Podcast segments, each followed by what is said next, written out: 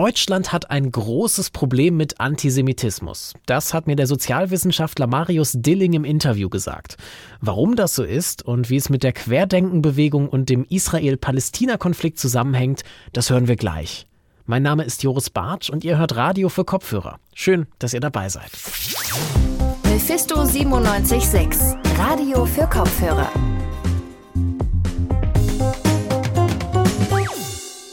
Ja, das Interview mit Marius Dilling, das hören wir uns gleich an. Jetzt, vorher bin ich aber erstmal mit meinem Kollegen Leven Wortmann verbunden. Hallo Leven. Moin Joris. Leven, du hast dich in den letzten Tagen mal ein bisschen aktiv umgehört, hast Social-Media-Seiten gecheckt, warst auf Nachrichtenportalen unterwegs und du kannst mir jetzt ganz genau sagen, was in den letzten Tagen in Leipzig so los war. Und du hast mir eben gesagt, dass du mit einer kleinen Feel-Good-Nachricht starten möchtest. Was ist das denn für eine Nachricht?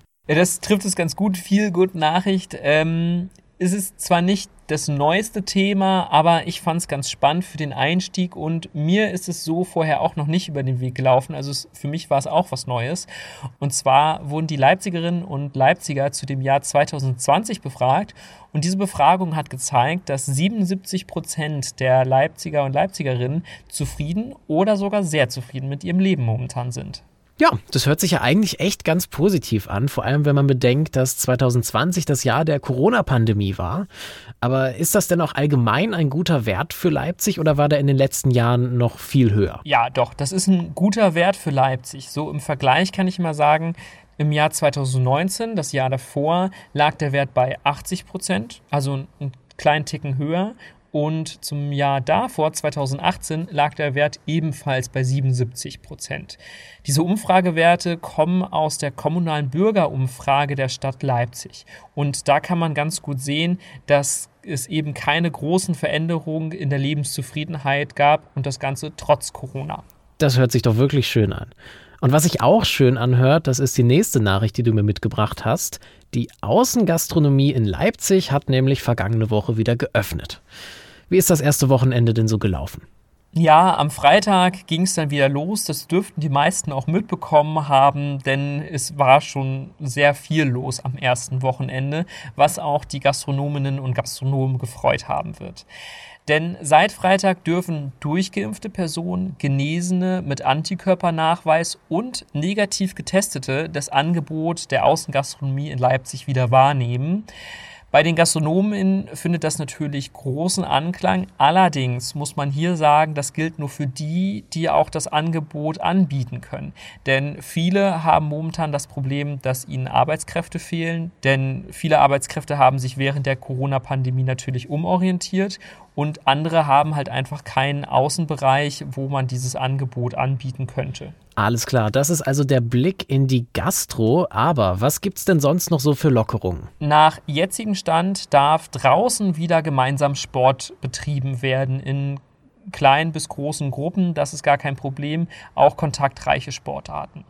Weiterhin werden in Leipzig nach und nach die Museen geöffnet, wie zum Beispiel die städtischen Museen, die am Freitag wieder öffnen werden. Ich habe mich heute Morgen mal mit Jörg Dittmar, dem Pressesprecher des Museums der Bildenden Künste, unterhalten und ihn gefragt, ob man sich Sorgen über mögliche Infektionen nach den Öffnungen macht. Wir freuen uns, dass wir wieder öffnen dürfen und das mit der Perspektive, dass das für lange so bleibt oder sozusagen der erste Schritt auf dem Weg zur Normalität ist wenn auch einer neuen. Und wir haben keinerlei Befürchtung, dass bei uns ein erhöhtes Infektionsrisiko besteht, weil wir einfach neben den Hygienekonzepten genug Platz bieten, um miteinander, aber mit Abstand der Kunst zu begegnen. Diese Hygienekonzepte, die Jörg Dittmar da anspricht, sehen auch ähnlich aus wie die Hygienekonzepte in der Gastronomie. Also Zutritt gibt es nur für Personen mit einem Termin und die entweder geimpft sind, genesen sind oder einen Schnelltest haben. Wir nehmen diese Podcast-Folge hier am Mittwoch auf und heute hat der Inzidenzwert der Stadt Leipzig zum ersten Mal seit langer Zeit wieder den Wert 50 unterschritten. Was passiert denn, wenn das so bleibt? Sind dann, was gibt es dann für weitere Lockerungen? Also jetzt konkret passiert noch nichts sofort. Wenn aber am 31. Mai für fünf Tage am Stück ein Inzidenzwert von unter 50 hier in der Stadt war, dann dürfen auch die Innenbereiche der Gastronomie wieder öffnen. Und dazu kommt dann auch noch, dass der Einzelhandel wieder öffnen darf. Hier allerdings nur mit dem Click-and-Meet-System, also einkaufen mit vorheriger Terminvereinbarung. Jetzt soll das Ganze natürlich möglichst sicher ablaufen, damit die Inzidenzen eben nicht wieder in die Höhe schnellen. Deswegen wurden die Regeln, wer und äh, wie ein Corona-Test durchgeführt werden darf, diese Woche verändert.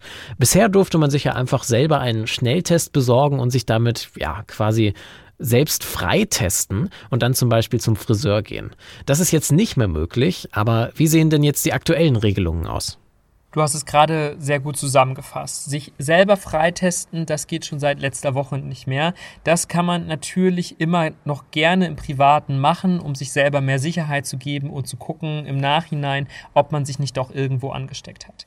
Wenn man jetzt aber zum Beispiel in den Friseursalon möchte oder die Kinder in die Schule müssen oder man ins Restaurant geht, dann muss man einen Test von einem Testzentrum vorweisen oder einen Test unter Aufsicht vom geschulten Personal durchführen, damit man dort dann hin kann. Okay, also in einem Testzentrum war ich schon mal, da kann ich mir auch so ein bisschen was drunter vorstellen.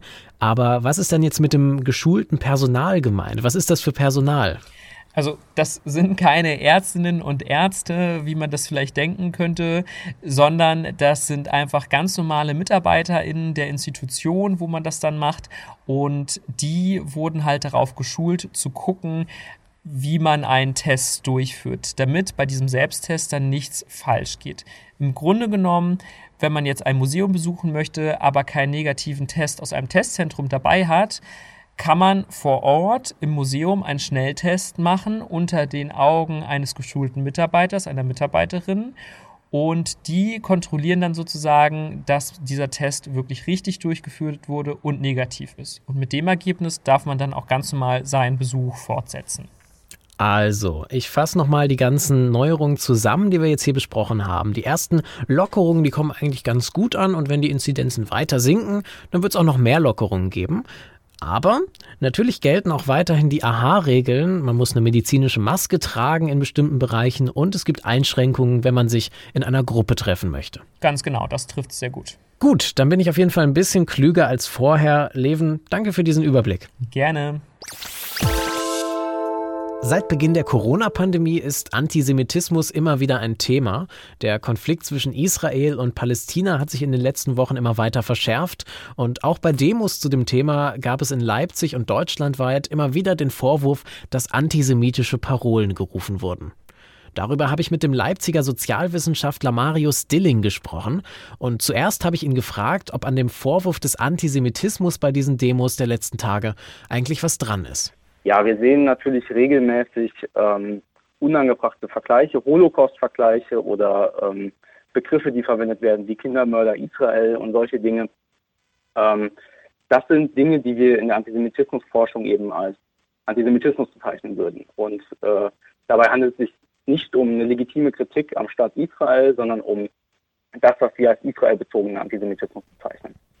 Ja, Sie haben es gerade schon gesagt, es gibt natürlich Kritik, die man äußern kann an Israel. Äh, wie kann man das unterscheiden? Wo hört hier Israel Kritik auf und wo fängt vielleicht Antisemitismus an? Ja, also ich, ich werde immer skeptisch, wenn eine Dämonisierung und eine Delegitimierung Israels kommuniziert wird. Ähm, wenn das Existenzrecht Israels äh, in Frage gestellt wird oder wenn Israel mit doppelten Standards beurteilt wird. Das heißt, ähm, würden die Personen, die sich kritisch gegenüber Israel äußern oder vermeintlich kritisch gegen Israel äußern, würden die dieselben Maßstäbe auch an andere Staaten stellen. Also würden anderen Staaten beispielsweise auch das Existenzrecht abgesprochen werden. Und es ist halt so, dass ähm, man natürlich Netanyahu und die israelische Regierung kritisieren kann. Skeptisch werden sollte man aber, wenn eben falsche historische Seite zum Nationalsozialismus gezogen werden. Häufig steckt dann dahinter eben eine Form der Schuldumkehr, in der ähm, Opfer zu Tätern gemacht werden. Und man darf nicht vergessen, dass Israel für den Antisemitismus häufig eine Form einer Chiffre oder eines Codes darstellt, mit der sozial sanktionierte Ressentiments, eben klassischer Antisemitismus, ähm, um Weg kommuniziert werden kann. Das heißt, ähm, ich kann meine antisemitischen Ressentiments kommunizieren, ohne dabei mich möglicherweise ähm, strafbar zu machen.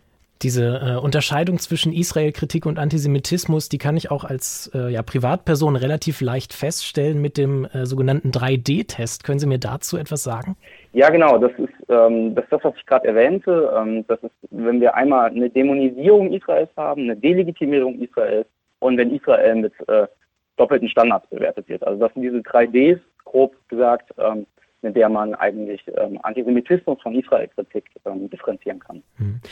Und äh, wie verbreitet, würden Sie sagen, sind antisemitische Einstellungen in Deutschland überhaupt? Hat Deutschland ein Problem mit Antisemitismus? Äh, ja, Deutschland hat, hat ein großes Problem mit Antisemitismus. Ähm, antisemitische Einstellungen waren in Deutschland nie weg seit 1945. Ähm, insofern ist auch die äh, Debatte um einen äh, sogenannten importierten Antisemitismus eigentlich falsch, weil Antisemitismus ähm, kein Import ist in Deutschland. Wir haben ähm, konstant ho ein konstant hohes Niveau an antisemitischen Einstellungen in Deutschland. Ähm, in unseren repräsentativen Umfragen in der Leipziger Autoritarismusstudie beobachten wir seit Jahren, dass äh, beispielsweise das, was wir als tradierten oder klassischen Antisemitismus bezeichnen, dass da die manifeste Zustimmung bei etwa 10 Prozent in der gesamtdeutschen Bevölkerung liegt.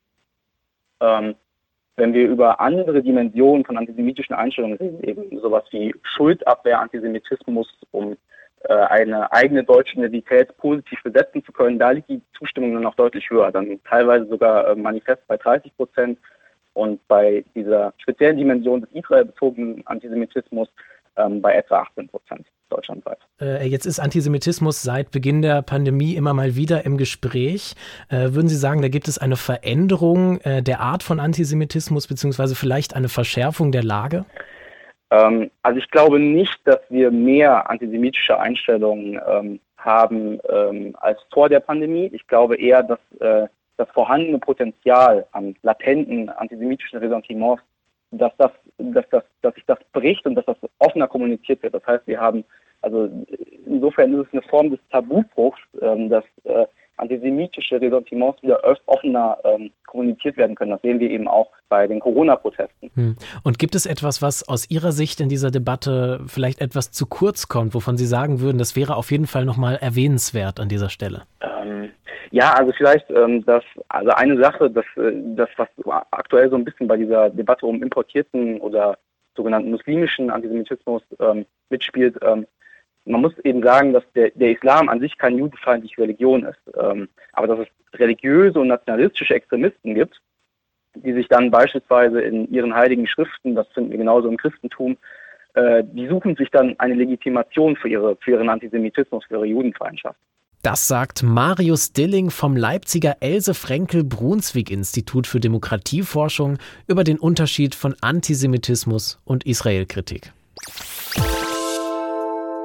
Ja, und das war's auch schon mit dieser Folge von Radio für Kopfhörer. Schön, dass ihr wieder zugehört habt. Die nächste Folge, die kommt dann schon am Freitag und bis dahin könnt ihr euch die Zeit zum Beispiel auf unseren Social Media Kanälen oder auf unserer Webseite vertreiben. Danke an Leven Wortmann für die News und die Organisation. Mein Name ist Joris Bartsch. Ich wünsche euch noch einen schönen Tag. Macht's gut. Bis bald.